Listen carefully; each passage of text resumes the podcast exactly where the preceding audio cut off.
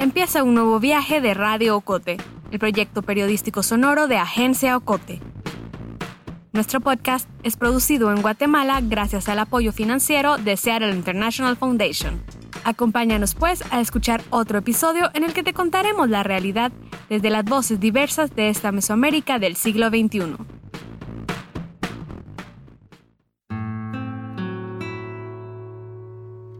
Victoria nació en el municipio de Villanueva y vive en la comunidad Nuestra Señora del Carmen, en la zona 12, muy cerca de la calzada Tanasio Tzul, en una acogedora y sencilla casa en donde se escuchan las aguas de un río, cuyo sonido es lo único que aún no está contaminado. Por lo demás, esta es una de las numerosas viviendas de la ciudad de Guatemala que han sido construidas próximas a los barrancos. Mi nombre es Victoria Sacalzot Eh, es porque mi papá viene de los mm, quichés de Quesaltenango y el Aj también de de Totonicapán, que mi mamá era de allá. Sacalzot quiere decir cocedores de barro y el aj pues es la vara, la vara del, respeto o la vara del orden más o menos, ¿verdad? Y ambos apellidos la describen. Sus manos han trabajado en una gran diversidad de tareas, aunque el barro específicamente no es una de ellas. En Guatemala, según Floridalma Contreras, miembro de Citradomsa, o sea, del Sindicato de Trabajadoras Domésticas Similares y a cuenta propia, el salario de las trabajadoras remuneradas del hogar es terrible. Han registrado en los departamentos salarios de 300 y 400 quetzales al mes, mientras que en la capital pagan de 1000 a 1500 o 1800 quetzales, 2000 en la zona 16 o 17. Esto por supuesto no llega ni al salario mínimo. Y Victoria ha transitado esa realidad trabajo doméstico, corte y confección, educación y tareas de construcción en los distintos lugares donde ha vivido dan fe de una mujer trabajadora y líder. Ahí, la vara de la autoridad de su apellido materno. No tengo recuerdos de, de que jugaba, no. No habían juegos para mí, sino había mucho trabajo. Crecí así y entonces cuando llegué a la, a la, adolescencia, se puede decir, porque de 11 años me mandaron a trabajar a una casa. Eh, siempre sufrí mucha marginación, humillación por no saber leer, por mis orígenes. Solo escuchaba mis apellidos y se burlaban. Y yo me sentía tan mal porque yo decía, ¿qué tiene de malo nuestro apellido? Su historia es la de muchas mujeres guatemaltecas que han crecido en un contexto racista, clasista, sexista y violento cuatro palabras que marcan profundamente la historia de la región. En la casa sufría mucha violencia eh, física, eh, psicológica, acoso sexual desde niña. Y, y eso pues mm, me hacía soportar las humillaciones y toda la marginación que sufría en los trabajos porque prefería eso a estar este, con esa zozobra del acoso sexual y del maltrato físico que era, no era corrección, sino era tortura. Y pues eh, había un algo en la, que le dijera yo, en la cultura de ellos, de mis padres, ¿verdad?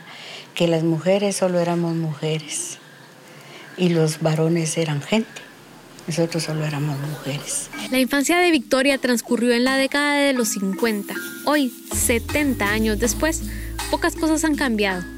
Cristina Quiroa es facilitadora de talleres de salud sexual y reproductiva con niñas y adolescentes. Siempre ha estado así, pero siento que ahora es más visible el tema, por ejemplo, de violencia sexual, de embarazos no deseados, y no solo con niñas, en general con mujeres, la cantidad de embarazos no deseados ha aumentado mucho. Em, y eso nos lleva como a la pregunta, o más bien a la conclusión de quiénes son los agresores de las niñas y de las adolescentes, en dónde están. Y la respuesta, al ver la cantidad de las estadísticas que tenemos sobre casos de violencia sexual, por ejemplo, es que los agresores están en la casa eh, con las niñas y que los agresores son familiares de las niñas y que entonces para nosotras el quédate en casa muchas veces es una sentencia de muerte, es una eh, posibilidad más de agresión sexual y de embarazos no deseados. y desde el presente en pandemia nos habla de esa realidad en la que de enero a mayo del 2020, según datos del Observatorio en Salud Sexual y Reproductiva de Guatemala, en el país se reportan al menos 47 mil embarazos de niñas y adolescentes. Pues todas las medidas se enfocan en, el mundo adulto definitivamente porque pues trabajan, ¿no? Y llevan como que el sustento de los hogares, pero ¿y el juego de las niñas? ¿Y los espacios de relacionamiento? y las niñas que han tenido que moverse de su casa porque su familia ya no pudo pagar la renta y el romper con ese tejido comunitario, tejido barrial. O sea, ¿dónde quedan esas preocupaciones de las infancias? Que es algo que no se ha mencionado en ningún momento de parte, digamos, de las autoridades. No ha habido, yo creo que nunca un, un discurso o algo sobre esto. Entonces a nosotras sí nos preocupa, a mí me preocupa qué va a pasar después con toda la parte emocional de las niñas.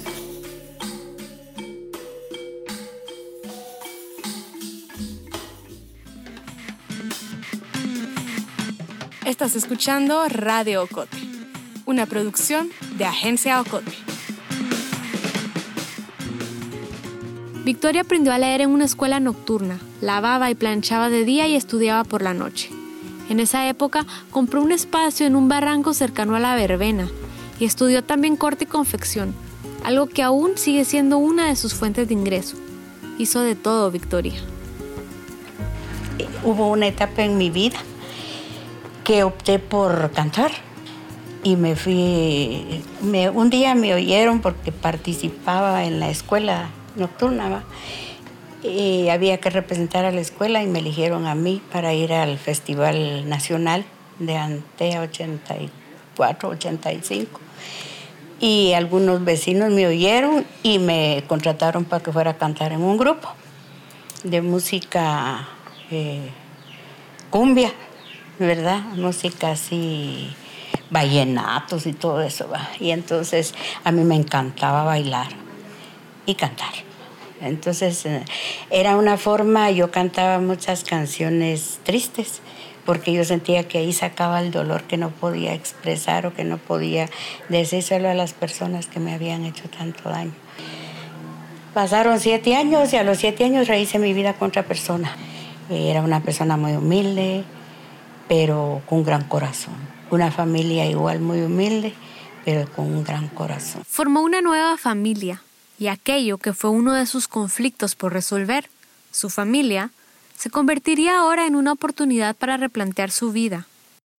Eh, mi suegra hizo el papel de mamá, este, me llevó a la costa, me enseñó a negociar y hasta la fecha tengo 35 años de ir a vender allá y con las ganancias del negocio logré pagar este lote de acá eh, y también y, no metiéndome sino este, siendo parte, aceptar ser parte de la organización, de la comunidad. Me eligieron en una ocasión secretaria de la Junta Directiva de aquí del comité. Posterior a eso me llevaron a, vicepresidenta, después me llevaron a presidenta y así. Entonces fue como logramos el desarrollo, no solo de, de mi persona como persona, sino el desarrollo de mi familia, porque pude graduar a mis hijas, tuve un hijo varón con la segunda pareja eh, él influyó mucho en el que yo superara un poco, ¿verdad? Incluso ya me puse a estudiar los básicos y un bachillerato por madurez en la noche. Virginia Woolf escribió alguna vez, si me haces una pregunta simple, por ejemplo, ¿dónde está Guatemala? Me vería obligada a cambiar de tema. Pareciera universal nuestro olvido. También escribió Woolf, una mujer debe tener dinero y una habitación propia para poder escribir novelas. El espacio propio, la independencia, esos gestos pequeños y complejos. De nuevo, la historia del país es un fractal que se replica a sí mismo en tiempos y contextos, y sin embargo, las transformaciones nunca han dejado de suceder. Escuchemos, por ejemplo, el caso de Paula Orellana, una joven de El Jícaro El Progreso que reside en el centro histórico de Guatemala y considera su vida independiente un proyecto. Yo que soy de Oriente es una, es una construcción machista potente, ¿verdad? No es de que en todo el país no pase, pero hay un estereotipo en Oriente bastante marcado de machos y gente machista. Entonces, eh, yo siempre estuve, me chocaba muchísimo eso, me, me lastimaba, me construyó con dolor, ¿verdad? Ese machismo. Y, y decido de que eso no era lo que yo quería en mi vida. Entonces, cuando eh, tomo la decisión de irme a vivir sola, fue muy duro, ¿verdad? Porque fue enfrentar a mi familia en el sentido de que su hija pues no se está yendo casada, em, que cualquier persona podía entrar a la casa. Yo quiero hacer esto porque yo quiero construir mi historia. No quiero que ser mujer me signifique un destino económico, político o social, ¿verdad? Por ahí también es que me hago feminista porque no quiero que ser no soy feminista porque soy mujer, soy feminista porque no quiero que ser mujer, que por cierto soy mujer cisgénero pansexual, em, no quiero que eso me signifique un destino, para nada, ni para nadie. La conexión de Paula con su espacio es contextualmente distinta a la de Victoria, pero comparten un elemento esencial, la organización. Solo organizarse permitió que quienes viven en la comunidad de Nuestra Señora del Carmen lograran comprar esos terrenos Victoria nos cuenta cómo este trabajo comunitario permitió cubrir la necesidad básica del espacio propio.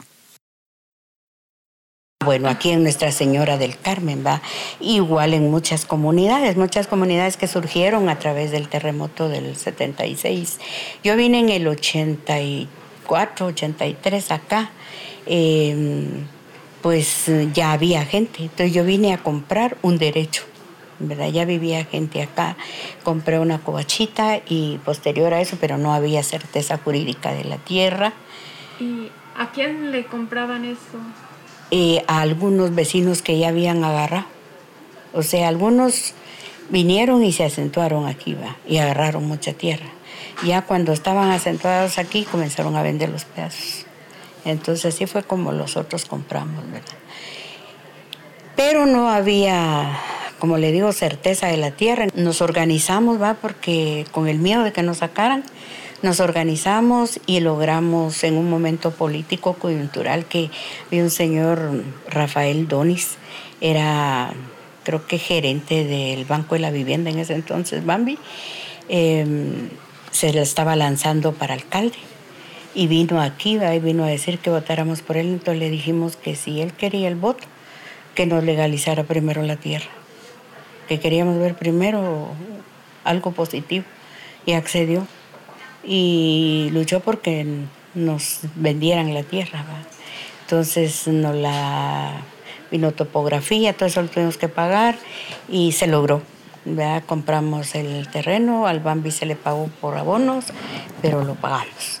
Y cuando ya se pagó, pudimos sacar nuestras escrituras y cada quien tiene sus medidas y todo. Posterior a eso, como no había agua potable, había que ir a lavar a un tanque hasta allá casi por la petapa. Eh, el agua había que comprarla por tinajas. Y como no habían gradas, como hoy bajaron ustedes, eran unos resbaladeros de tierra. Las mujeres nos caíamos con los cántaros de agua, no habían drenajes. Eh, una casa se venía sobre la otra, se derrumbaba en estos tiempos de lluvia. Se derrumbaba una casa sobre la otra y se venían como naipes así, y nosotros que éramos los últimos aquí recibíamos a todos. Eso también nos hizo a nosotros ver de que había mucho, mucho peligro, y comenzamos eh, organizados a tocar puertas, eh, nos unimos con Plaza de Toros, la Forestal, la Verbena y otras, a ver cómo hacíamos para gestionar fondos, para hacer muros de contención. Entonces estuvimos trabajando de la mano con CARE, así se llamaba la organización CARE. Nos daban material y la comunidad tenía que hacer los muros de contención. Muchas mujeres tenían que hacer la de ayudantes de albañil, de bajar material, se bajaban unos tubos de cemento inmensos, se quebraron las piernas muchas compañeras, eh, los niños, los ancianos y hombres se trabajó y se hicieron los muros de contención en cada lote. Eso ayudó a que ya no hubieran derrumbes. Luego no había agua potable, entonces en ese momento me dijeron a mí que, que tomara la batuta de presidente de la Junta para que pudiera gestionar más. Agua, energía eléctrica, drenajes pluviales, espacios formativos, trabajos. Las complejidades de la vida de Victoria y de su comunidad se han ido resolviendo en este ejercicio de cercanía y complejidad. No ha sido fácil. La organización, ese principio de solidaridad y fuerza, esa respuesta a la ausencia estructural del Estado. La sociedad vive en una realidad de desamparo por parte de las instituciones creadas para sostenerlas. Sin embargo, existen unidades mínimas de solidaridad y de estructura, como nos recuerda Paula Orellana. Sabemos de que el Estado no nos garantiza, no nos ha garantizado y no nos va a garantizar políticas públicas que nos permitan vivir con dignidad y lo mejor que podemos hacer es que la vecina sea tu amiga. Paula también forma parte de la organización Hijos. Está esta frase muy famosa de Hasta la victoria siempre, en donde hay una utopía de revolución, en donde todas las opresiones se logran eh, votar. Pero eso es muy difícil y es muy, muy grande poder pensar en eso. Ojalá que sí, pues, pero a mí me gusta pensar que hasta las pequeñas victorias siempre, que con pequeñas acciones y acciones concretas, esas son victorias. Que un vecino se preocupe por su vecina, esa es una victoria. Que, que un vecino ayude a ayude en una tragedia como puede ser el asesinato de, de una nuestra vecina también, eso es una pequeña victoria. Poder dar mil platos de comida, eso es una pequeña gran victoria. La organización como una forma de autocuidado, como nos hace ver Cristina Quiroa. Yo sí pienso mucho en una organización barrial, ¿verdad? O sea, esa niña que sabe, que tiene conciencia de organización y que tiene conciencia de protegerse como niña y proteger a otras niñas, si ve que algo le está pasando a una niña, lo va a decir. Entonces, ese secreto que guarda una niña abusada, por ejemplo, deja de ser solo de ella, cuando una amiga lo sabe, cuando otra niña lo sabe. Y cuando la otra niña le puede decir a su mamá, mamá, mira, a la otra niña le está pasando esto. Y tal vez ella no se anima a contárselo a su propia mamá, pero otra niña lo sabe y le puede decir, mira, ¿qué podemos hacer? Cristina también forma parte de la colectiva Las Caracolas, que acompaña procesos de empoderamiento y autonomía económica para mujeres. Pero creo que lo importante es que nosotras siempre hemos sabido que las, las respuestas vienen de la organización comunitaria, vienen desde nosotras y no vienen de las entidades de gobierno. Y que justo cuando pase esto decimos siempre, pero sí tenemos que repensar la forma en que las mujeres nos estamos organizando y dejar de depender de lo que el gobierno pueda o no pueda hacer, de que si hay CEPREM o que si no hay CEPREM. Eh, porque lo que las mujeres necesitan va más allá de las instituciones de gobierno. Claro está, organizarse como búsqueda de resolución de conflictos estructurales, como bien nos ha narrado Victoria Sakalshot Aj. Es así como ahora, después de, de muchos años de participación, de organización y sobre todo la participación en muchos espacios, me ha dado este, ¿qué le dijera? este dominio de la palabra, ¿verdad? Este dominio de los conocimientos, pues no me lo sé todo, pero algo, como dice la educación popular, ¿verdad?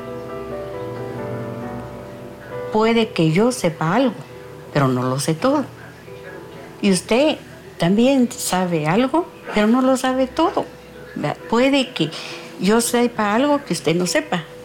Y, y usted tiene algo que yo no lo tengo pero si lo construimos entre todos, hacemos un trabajo eh, construido con las ideas y los pensamientos de todos, donde todos somos útiles, donde todos somos mm, pensantes. La organización es un principio esencial de la vida.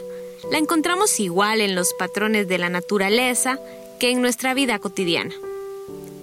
Y sin embargo, sabemos que en el lado humano de este planeta las estructuras de desigualdad, de exclusión y dominación atraviesan de tal manera la vida de las mujeres que el concepto de organizarse es claramente un planteamiento ante la realidad. Victoria, Paula y Cristina son un ejemplo cercano de cómo la realidad puede ser transformada a través de la organización y de los pequeños gestos, acciones y decisiones que tomamos. Ay, a ver si me acuerdo. Dice, sabía, sabía que tú me amabas y que me amabas en verdad, pero que me amabas tanto, pero que me amabas tanto, no me lo habían dicho aún. Oh. La historia de hoy finaliza aquí, pero aún nos quedan muchas voces por escuchar. Suscríbete a nuestro boletín y síguenos en las redes sociales. Experimenta nuestra página www.agenciaocote.com para otras historias en otros formatos. Radio Ocote es producido en Guatemala por el equipo de Agencia Ocote, con el apoyo financiero de Seattle International Foundation. Agencia Ocote trabaja con el aporte de fondos operativos de Servicios Ocote, Foundation for a Just Society, el Fondo Centroamericano de Mujeres FECAM, Oak Foundation y Planned Parenthood. Voz institucional, Lucía Reynoso Flores. Coordinación técnica y creativa, Julio Serrano Echeverría. Dirección y edición, Alejandra Gutiérrez Valdizán. Música original, Juan Carlos Barrios.